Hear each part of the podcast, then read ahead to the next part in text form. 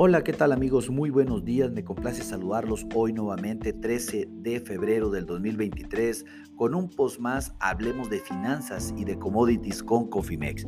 En esta ocasión vamos a dedicar este espacio para platicar de la información financiera y económica más relevante tanto a nivel nacional como a nivel internacional. Déjenme comenzar que pues obviamente las tasas de interés a nivel global y sobre todo en los Estados Unidos continúan a la alza, especialmente esto a corto plazo, como ya lo comentamos en el post de tasas y bonos, que los invito a que lo escuchen. Eh, y obviamente los mercados de capitales se alivian un poco, como ya también lo comentamos, los índices en Estados Unidos a la alza y en México también. El dólar continúa con movimientos mixtos, sin embargo, al, movimiento, al momento de este post ya cae el 0.17%. Buenísimo esto para las monedas, para los metales y también para los commodities a nivel global.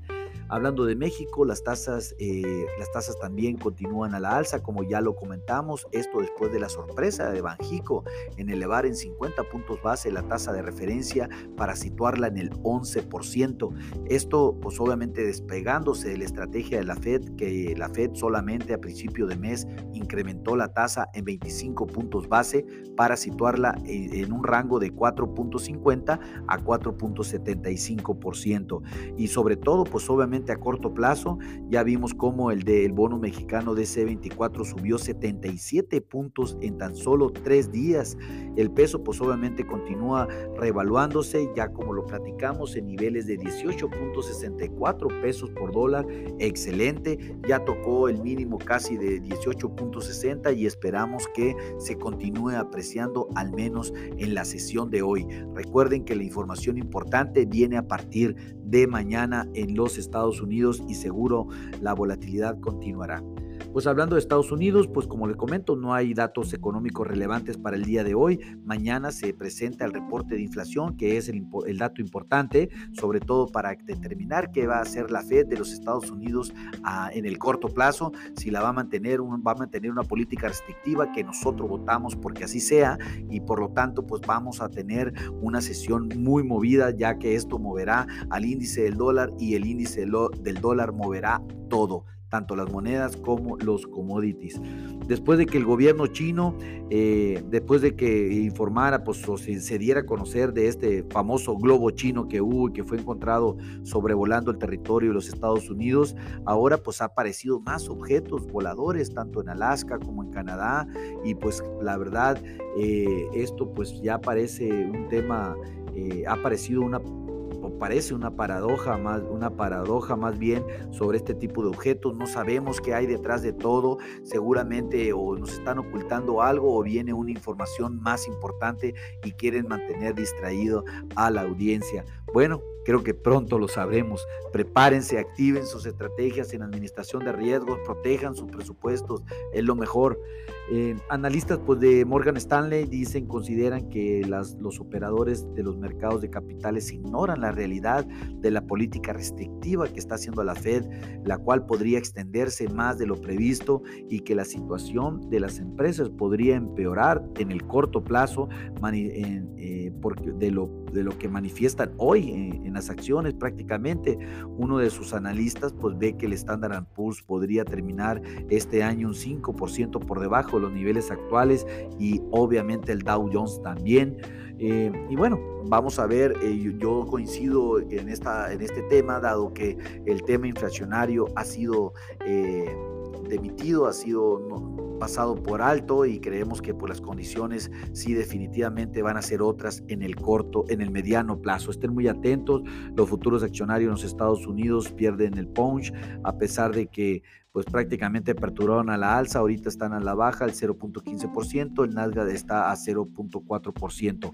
Hablando de Europa, en esta semana pues se, se, realizará la 59 Conferencia Internacional de Seguridad en Múnich, en Alemania, y pues obviamente vamos a ver qué tanto apoyan a Ucrania en esta ocasión.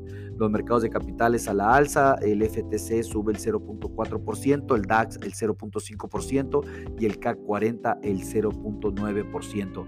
Hablando de Asia, el PIB de Japón se dará a conocer hoy por la tarde, lo estaremos platicando el día de mañana. Va a ser muy interesante ver qué pasa con eh, Japón, dado después de que ha mantenido las tasas muy pegadas a cero. Los mercados de capitales en la región con movimientos mixtos, el níquel en Japón eh, bajó el 0.9%, Shanghai subió el 0.7%, el Hansen subió, eh, bajó, perdón, el 0.1% y el Sensex bajó el 0.4%. ¿Qué sucedió en México? Por segunda semana consecutiva, la Secretaría de Hacienda y, Crédito Público baja el estímulo al IEPS, a las gasolinas.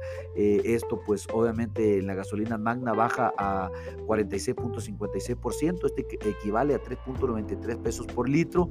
El estímulo a la premium baja 28.01%, es decir, 1.40 pesos por litro.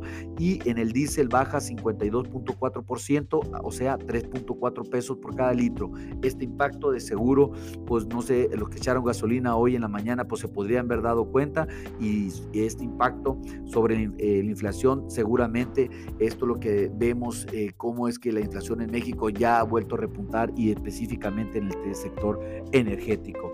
Hoy se darán a conocer las ventas eh, de, las, de la ANTAD, de las ventas de todas las tiendas departamentales como Walmart, Bodega Horrera, etcétera, el mes de enero va a ser muy importante, sobre todo para ver el dinamismo del mercado interno la decisión de Banco de México de aumentar la tasa de referencia a 50 puntos base la semana pasada, eh, prácticamente pues yo considero que fue un acierto. Sin embargo, pues vamos a verlo ahorita y vamos a ver qué tanto en el mes de febrero se refleja en el tema de la inflación y qué tanto se controla.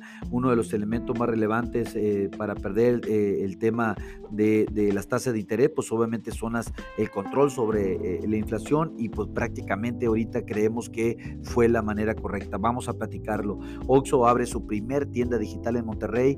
El cliente va a la tienda, toma sus productos y a través de QR paga sin sin intervención de personal, no existe nadie, la persona recibe el ticket por email o en su celular, lo cual pues básicamente Oxo lo vuelvo a hacer, revoluciona el mercado de las tiendas departamentales. Bueno, esto es lo que acontece mis amigos en el mercado nacional e internacional con la información financiera y económica más relevante. Les recuerdo, activen sus estrategias en administración de riesgos, protejan sus presupuestos, llámenos con gusto, podemos hacerles un traje a la medida porque la volatilidad continuará.